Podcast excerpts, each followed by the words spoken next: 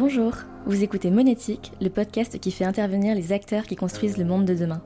Entrepreneurs, auteurs, associations et scientifiques qui s'engagent dans la transition écologique. Vous pouvez retrouver tous nos épisodes sur Spotify et Apple Podcast, ainsi que sur notre site goodvest.fr slash monétique. Ce podcast vous est proposé par Goodvest, la solution d'investissement engagée pour l'environnement.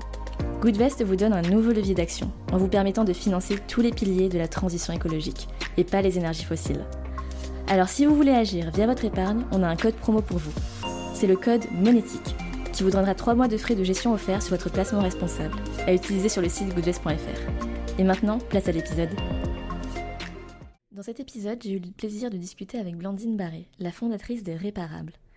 Les Réparables, c'est un service qui propose de la réparation de vêtements, pour les particuliers comme pour les entreprises. Car prolonger la vie des vêtements, c'est ce qui permet de moins consommer et de moins jeter. En créant cette entreprise, Blandine a aussi voulu remettre sur le devant de la scène un métier ancestral, son métier, celui de couturière. J'ai beaucoup apprécié cet échange, j'espère qu'il vous plaira tout autant. Bonne écoute. Bonjour Blandine. Bonjour. Merci beaucoup d'être avec nous aujourd'hui pour cet épisode de Monétique. Merci à, toi pour l'invitation. Ce que je te propose pour commencer, c'est que tu commences par nous parler un peu de toi. Euh, quelle est ton histoire? Quel est ton parcours? Et qu'est-ce qui t'a mené, in fine, à euh, la fondation des Réparables? Alors, euh, donc moi, je suis issue du milieu du textile depuis, on va dire, depuis, depuis le lycée et même, même un peu avant. C'est quelque chose qui m'avait toujours intéressée étant petite. Euh, et, donc j'ai décidé de, m'orienter dès le lycée dans une filière professionnelle pour pouvoir euh, travailler dans, cet univers-là. Donc, euh, alors métier de la mode au sens large, puisque c'est pas c'est pas la mode qui m'intéressait, c'était plutôt la partie technique et fabrication. Donc je suis rentrée dans un lycée professionnel où j'ai exercé, enfin j'ai réalisé un, donc c'était un BEP et un bac professionnel à l'époque. Euh, et puis euh, ensuite, je, à la suite de ce, de ce bac pro, je suis rentrée directement dans la vie active puisque mon objectif était de, poursuivre euh, vers une formation professionnalisante, plutôt formation adulte, et il fallait avoir quitté le monde scolaire depuis au moins six mois et avoir une expérience significative d'au moins six mois. Donc après ce, bac, je suis directement allée en industrie textile pour pouvoir euh, m'immerger au, sein du, secteur d'activité, euh, on va dire, euh, industrie textile haut de gamme et luxe. Et, ensuite, donc ça, ça a duré à peu près neuf mois. Et ensuite, j'ai repris une formation de, modéliste patronnier, gradeur également, pour pouvoir plutôt axer sur la partie bureau d'études. Voilà, pour pouvoir compléter le cursus. Et à la suite de ce cursus, que, euh, que s'est-il passé? Alors, à la suite de ce cursus, eh bien, j'ai trouvé un emploi directement en sortant euh, dans un bureau d'études euh, où je faisais de la mise au point de, produits, du placement, du placement des, éléments en vue de la fabrication et puis tout ce qui était contrôle qualité et également montage prototype, montage des collections. J'avais la chance d'avoir un poste euh, très euh, multi, multifonction et euh, ce qui m'a permis de, vraiment comprendre et, toucher à, toutes les étapes de, bah, de la fabrication d'un produit en fait, hein, de sa réflexion, de sa conception jusqu'à sa fabrication. suite à cela, eh bien, j'ai eu plusieurs expériences dans différentes entreprises euh, et, ensuite, j'ai eu une première expérience de, euh, bah, de chef d'entreprise où j'avais monté une marque de vêtements euh, exclusivement fabriquée en France. Donc ça, c'était il y a pratiquement une quinzaine d'années. Et, donc ça, donc j'étais assez jeune, j'avais 24 ans. Et ça a été une, très très bonne expérience. C'est une entreprise qui a duré un peu moins de trois ans. Et, donc, bah, voilà, j'avais reproduit en fait euh, le schéma d'une marque, mais avec euh, l'ambition de pouvoir fabriquer tout en France et à partir de matériaux, euh, on va dire, naturels ou, bio, enfin labellisés GOTS, voilà, sur une partie de la collection. Et avant cette expérience, il y avait déjà chez toi une, sensibilité vis-à-vis de l'environnement ou c'est quelque chose qui est un peu venu petit à petit? Alors oui, il y avait une sensibilité parce que en fait j'avais l'ambition de, monter cette marque avec déjà ces, valeurs-là, donc qui étaient pas aussi fièrement défendues qu'aujourd'hui, mais mais en tout cas dans le projet ça faisait partie déjà des, prémices. Et puis alors à quoi c'est dû? Bah, Je pense tout simplement bah, une éducation, de, faire attention, bah, de, des choses toutes bêtes comme trier ses déchets qui n'étaient pas forcément quelque chose de de très ancré. Euh, euh, il y, a, je sais pas, il y a, 20-25 ans, c'était pas forcément dans tous les foyers. Euh, donc voilà, donc on va dire que j'ai vécu avec ça et puis et puis de tout simplement bah, faire attention à ce qu'on consomme, faire durer les produits, acheter de qualité, etc. Donc la, marque que j'avais montée était vraiment en lien avec ça. Et puis et puis bah, tout simplement c'était un peu on va dire prématuré et puis je ne suis pas partie assez armée vers cette aventure donc euh, donc au bout de, trois ans, j'ai préféré euh, euh, me retirer et puis retourner dans le milieu du salariat. je suis retournée dans des ateliers avec qui je travaillais hein, d'ailleurs. Et, ensuite, j'ai eu une expérience de, de formatrice et enseignante dans le lycée dans lequel j'avais fait mes études. Donc je suis encore une fois revenue. et, et, puis cette expérience a duré cinq ans.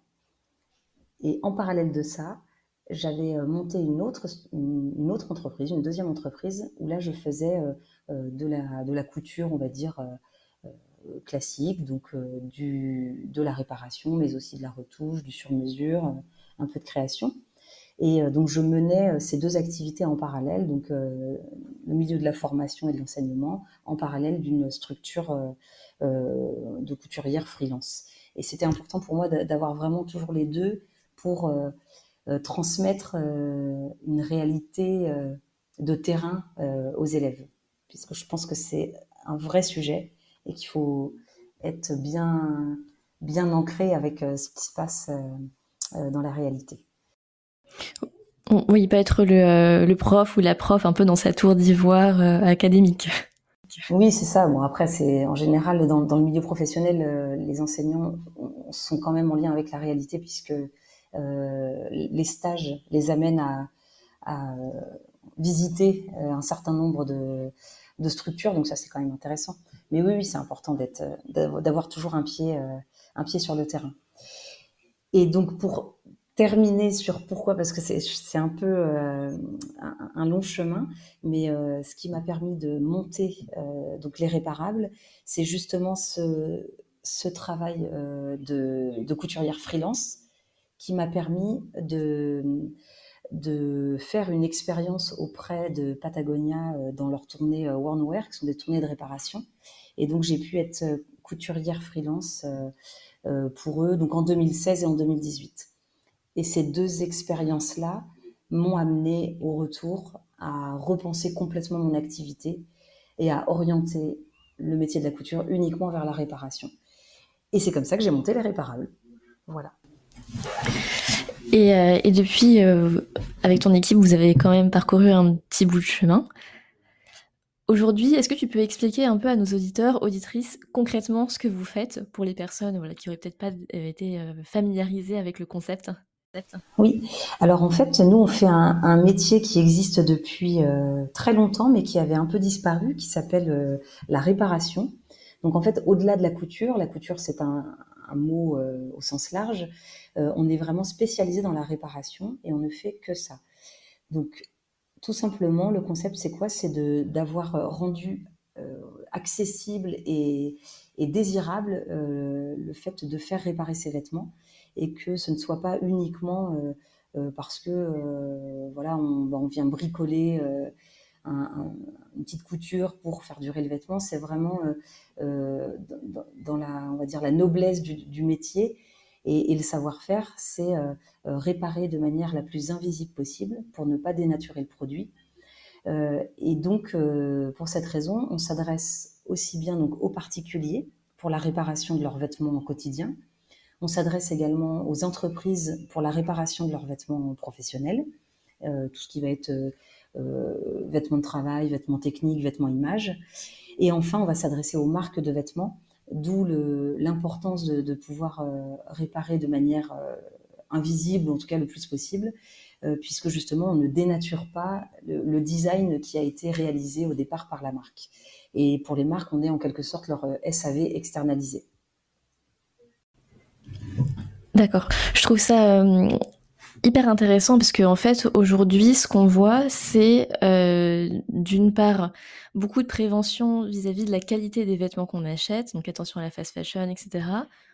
D'autre part, beaucoup de marques qui se lancent avec euh, des vêtements en matière recyclée. Et je pense qu'aujourd'hui, on a encore tendance à oublier l'étape intermédiaire qui est possible, c'est-à-dire qu'avant de jeter le vêtement de bonne qualité qu'on a soigneusement sélectionné, on a la possibilité de le réparer. Exactement. Mais c'est, donc tu as tout compris, c'est exactement euh, l'ambition, c'est que euh, la, réparation, ça y est, elle commence vraiment à faire euh, sa place bah, donc chez les particuliers, mais bien sûr chez les distributeurs. Et, c'est assez récent. Nous, on a vu, donc on existe depuis 2020, et on a vraiment vu l'évolution où aujourd'hui, c'est, enfin, tout le monde parle de réparation. Mais il y a quelque temps, effectivement, c'était l'étape de euh, bah, on conçoit et puis après on conçoit à partir de matériaux euh, euh, recyclés ou biosourcés. mais on, ne pense pas forcément à cette étape intermédiaire avant le recyclage, qui est bah, tout simplement de prolonger la durée de vie d'un produit qui existe déjà et de garder son usage d'origine. Puisqu'après l'étape de la réparation, il y a encore une autre étape qui vient après la réparation, mais qui vient avant le recyclage, c'est celle de l'upcycling ou du surcyclage, qui va être de transformer euh, la matière pour recréer un autre produit euh, pour un autre usage. pour le coup, nous, c'est pas du tout notre cœur de métier. On est vraiment spécialisé dans la, première étape après l'utilisation et avant la transformation. Tout à fait. Et il y a une question que je me pose, c'est que euh, aujourd'hui, est-ce qu'un des freins au fait de faire réparer ses vêtements, c'est justement le fait qu'il y ait tellement de vêtements peu chers de fast fashion. Et du coup, bah, je pense qu'il y a pas mal de personnes qui peuvent se dire euh, le coût d'une réparation, c'est quasiment égal, euh, ou en tout cas comparable euh, voilà, à, un achat neuf. Tout à fait. Eh bien, alors c'est, on a on va dire une diversité de clients et donc de, cas de figure assez variés. Donc effectivement, parfois les réparations peuvent être euh, équivalente ou plus chère que le produit neuf. Et justement, euh, l'idée aussi des réparables, c'était euh, bah, de, sensibiliser à, donc à, la réparation, au fait que ce soit possible de prolonger un vêtement, mais que ça a plus d'intérêt, bien sûr, de le faire sur un produit de qualité au départ, et surtout un produit dans lequel on a investi. Pourquoi? Parce que quand on a investi dans un produit, déjà, forcément, on a pris le temps pour l'acheter, puisqu'on ne l'a pas acheté à la va-vite. Donc, on a réfléchi à, sa coupe, euh, à, sa matière. Est-ce que ça nous va bien? Est-ce qu'on est à l'aise dedans? Comment il a été fabriqué? D'où il vient? En fait, toutes ces questions, on se les pose pas ou beaucoup moins quand on achète un produit qui coûte 3 euh, ou 5 balles parce que, euh, oui, bah, s'il se déforme au bout de lavage, c'est pas grave parce qu'on en rachètera un. Et donc, le fait de, réfléchir en amont d'abord à son, à son achat de départ, ben, ça, change complètement la, vision pour après, puisque là, on aura un vrai intérêt à faire réparer ce produit. Mais le parfait contre-exemple, c'est euh, les réparations des vêtements pour lesquels il y a un véritable affect pour le produit. Et ça, on en a pas mal à l'atelier. On a, on a beaucoup de gens qui nous envoient des produits ou qui nous les déposent. Euh, peu importe le prix de la réparation, ce qui va primer, c'est de pouvoir récupérer le produit et récupérer euh, l'histoire qui va avec euh, le produit. C'est-à-dire pour pouvoir poursuivre l'histoire avec, avec le, vêtement et pouvoir continuer à l'utiliser. Tout à fait. Et je pense que tu fais très bien de réinsister sur le côté qualitatif, mais je pense qu'il y a aussi une autre dimension dont tu vas pouvoir nous parler, j'imagine, qui est le soin, finalement, l'entretien du vêtement. Est-ce que toi, voilà, tu as, des conseils à partager à ce sujet? Oui, alors euh, il y, a, plusieurs choses en fait. Euh, donc déjà, on parle de pas trop laver ses vêtements parce qu'effectivement, il y a certains vêtements qui ne nécessitent pas euh, de lavage quotidien. Et qui peuvent, pour certains, je ne parle pas bien sûr hein, ni des sous-vêtements, mais ni des t-shirts ou des choses qui sont très près du corps, mais on, ne lave pas son manteau tous les jours. et si vraiment, voilà, il a une odeur de, de, nourriture ou de, de cigarettes ou de je ne sais quoi, euh, il y a toujours la possibilité en fait d'aérer ses vêtements. Et ça, c'est quelque chose qui est assez facile à faire. Alors, ça dépend où on habite, bien sûr. C'est peut-être plus compliqué en appartement, mais, mais en tout cas, on peut euh, euh, parfois, pour certains articles, les mettre sur cintre et les, aérer et leur faire prendre un bon coup de frais. c'est toujours, c'est déjà, très bien. Et puis après, euh, faire attention euh, quand on les lave euh, à pas, à pas utiliser un cycle trop chaud, pas un essorage trop, trop rapide non plus, ça, ça, peut abîmer la fibre, la détériorer.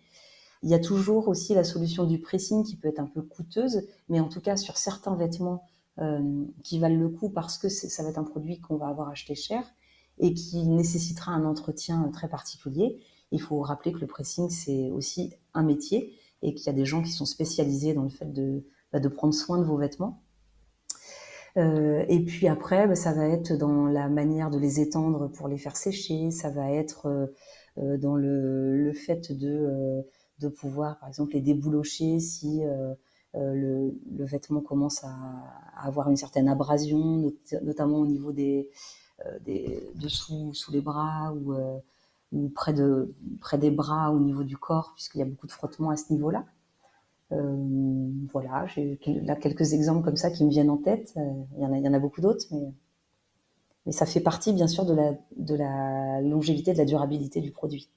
Tu parlais euh, de la fréquence des lavages. Alors, il me semble que c'était le fondateur de la marque de jeans Levis qui disait, peut-être un peu extrême, qu'un jean, ça se lave à peu près une fois par an.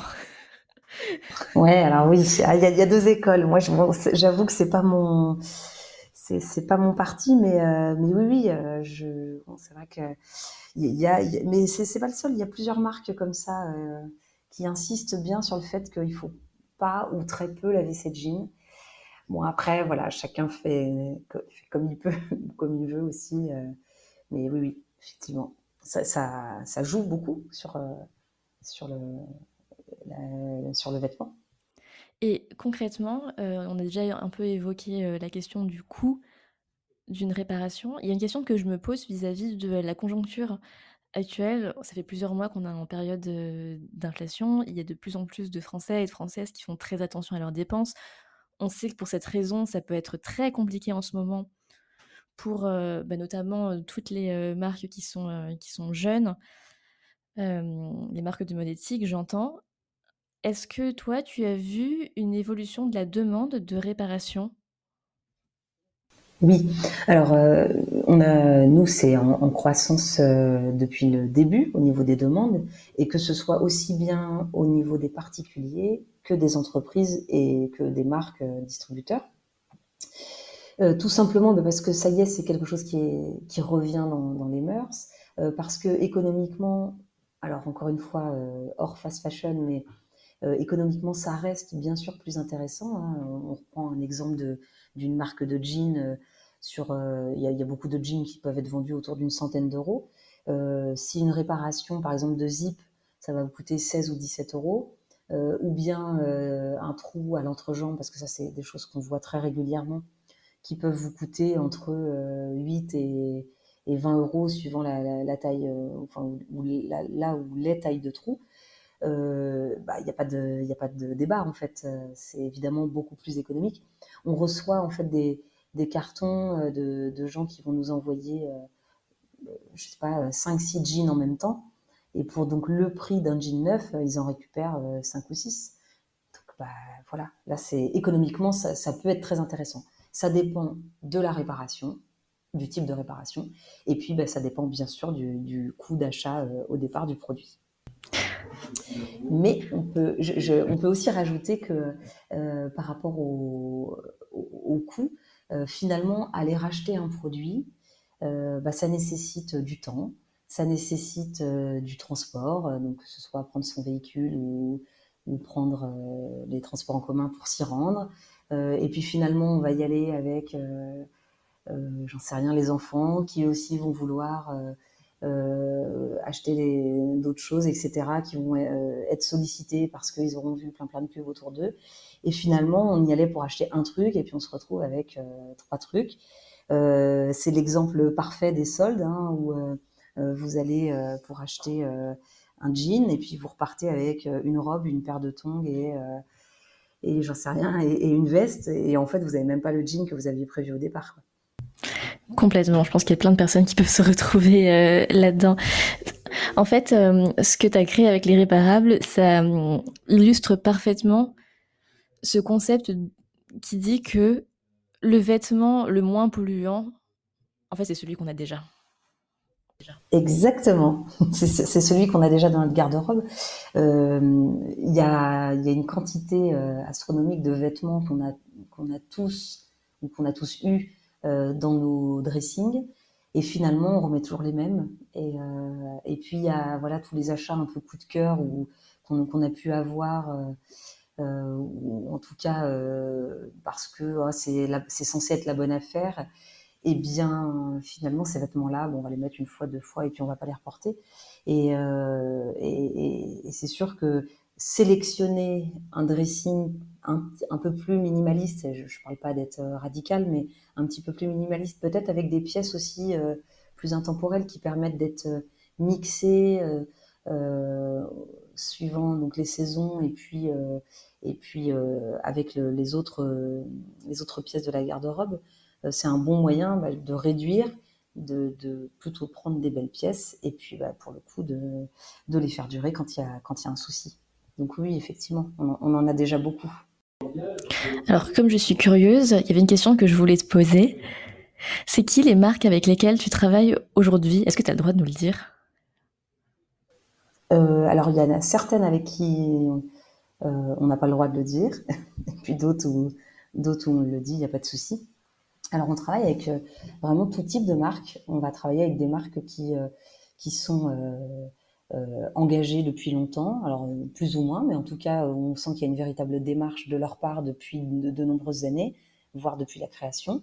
On va travailler avec des nouvelles marques qui, elles, vont vouloir intégrer directement le service au départ de, de l'offre produit. Euh, et puis on va travailler avec des marques qui justement ont, ce souhait de transiter, qui n'étaient pas forcément euh, green et, qui sont encore loin de l'être, mais en tout cas qui font la démarche d'eux. Et en fait, c'est surtout celles-ci qui sont intéressantes puisque c'est celles qui, font bouger les choses aussi parce que c'est souvent euh, les, plus importantes, celles qui ont le plus d'influence. Donc en fait, c'est ces gens-là qui sont intéressants à faire bouger. Et, euh, et donc, euh, je peux citer quelques noms. On va travailler avec euh, avec Oxbow, avec Comptoir des Cotonniers, avec Fagot, voilà, quelques marques un peu comme ça. Et puis après, pour, pour les entreprises, on va travailler avec des entreprises dans le milieu du, du TP, des travaux publics, euh, l'industrie, euh, un petit peu d'agroalimentaire. Donc voilà, c'est assez, des secteurs d'activité aussi assez variés. C'est encourageant parce que ça veut dire que tu as bah, du coup plein de secteurs d'activité différents qui se, qui se responsabilisent, entre guillemets, en ayant cette démarche. Pour ce qui est des marques, euh, en quoi ça consiste exactement? C'est des marques qui, par exemple, euh, proposent un service de réparation à leurs clients? Ou est-ce que c'est parce qu'elles ouvrent, par exemple, une plateforme de seconde main et du coup, elles ont besoin de, euh, réparation parce qu'elles ont un gisement qui peut être un peu usé? Alors, on fait, on fait un peu de tout. Donc, en général, effectivement, c'est qu'on est leur, leur SAV externalisé. Donc, c'est un service qui est proposé à leurs clients qui leur permet, de, au lieu de racheter un nouveau produit, donc de faire durer le vêtement qu'ils ont déjà de la marque.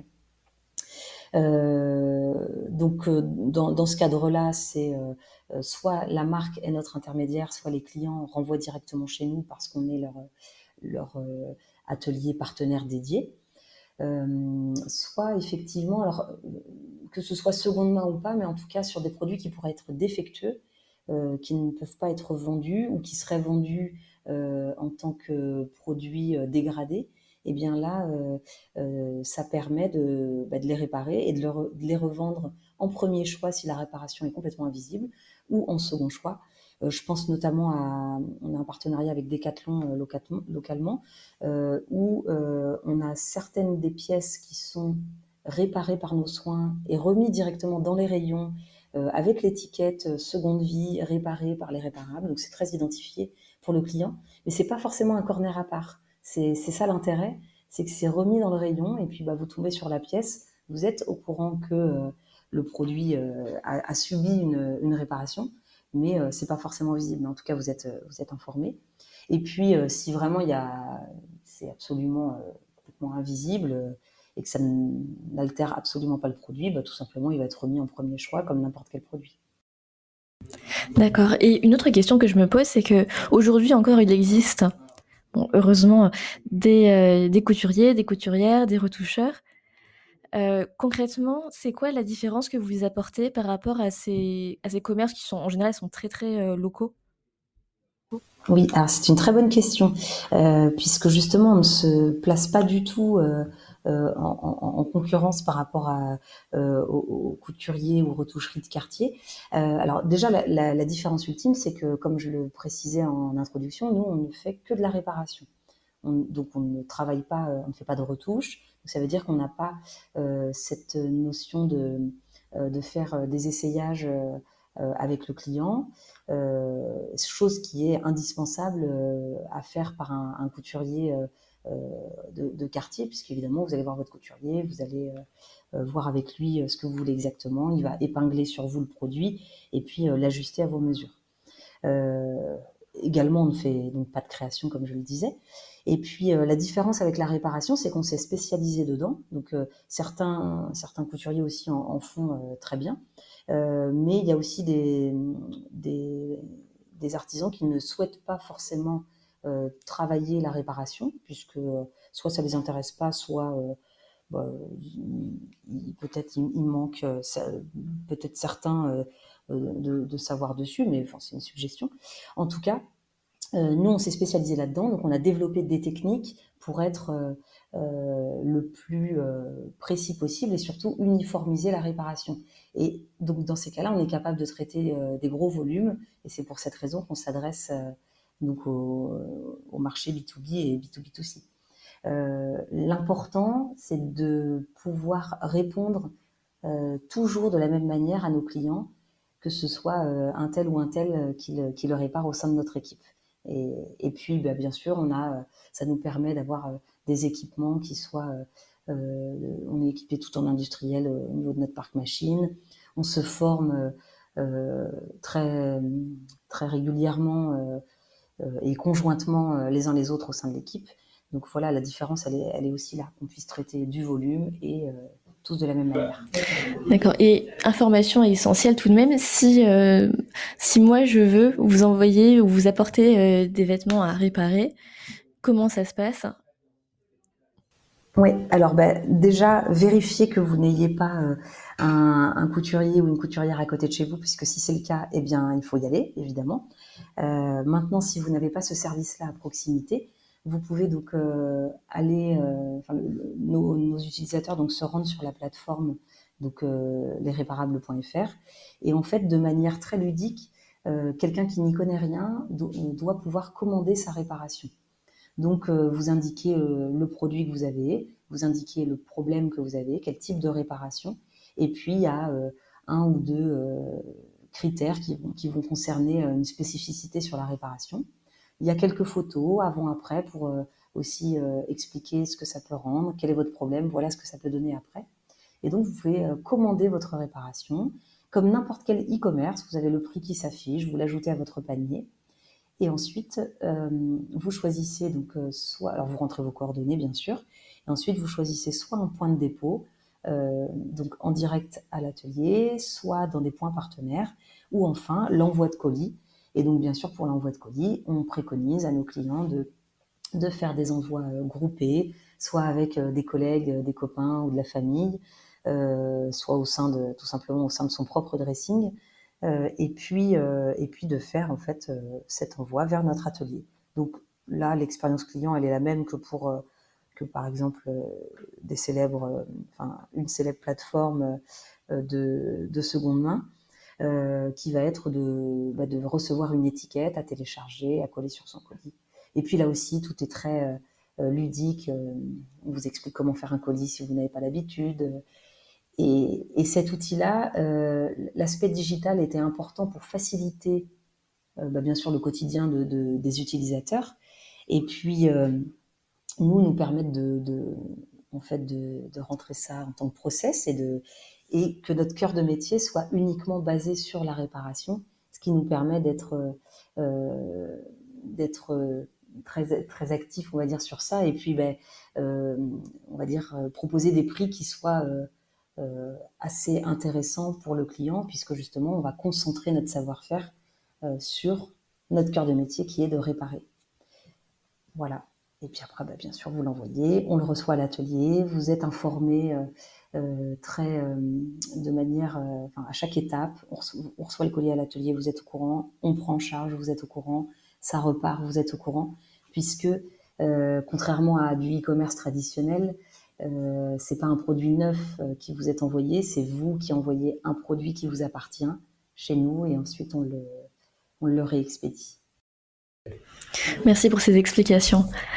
On arrive à la fin de cet épisode. Est-ce que, pour terminer, Blandine, tu aurais un mot de la fin pour les personnes qui nous écoutent Peut-être un conseil, quelque chose?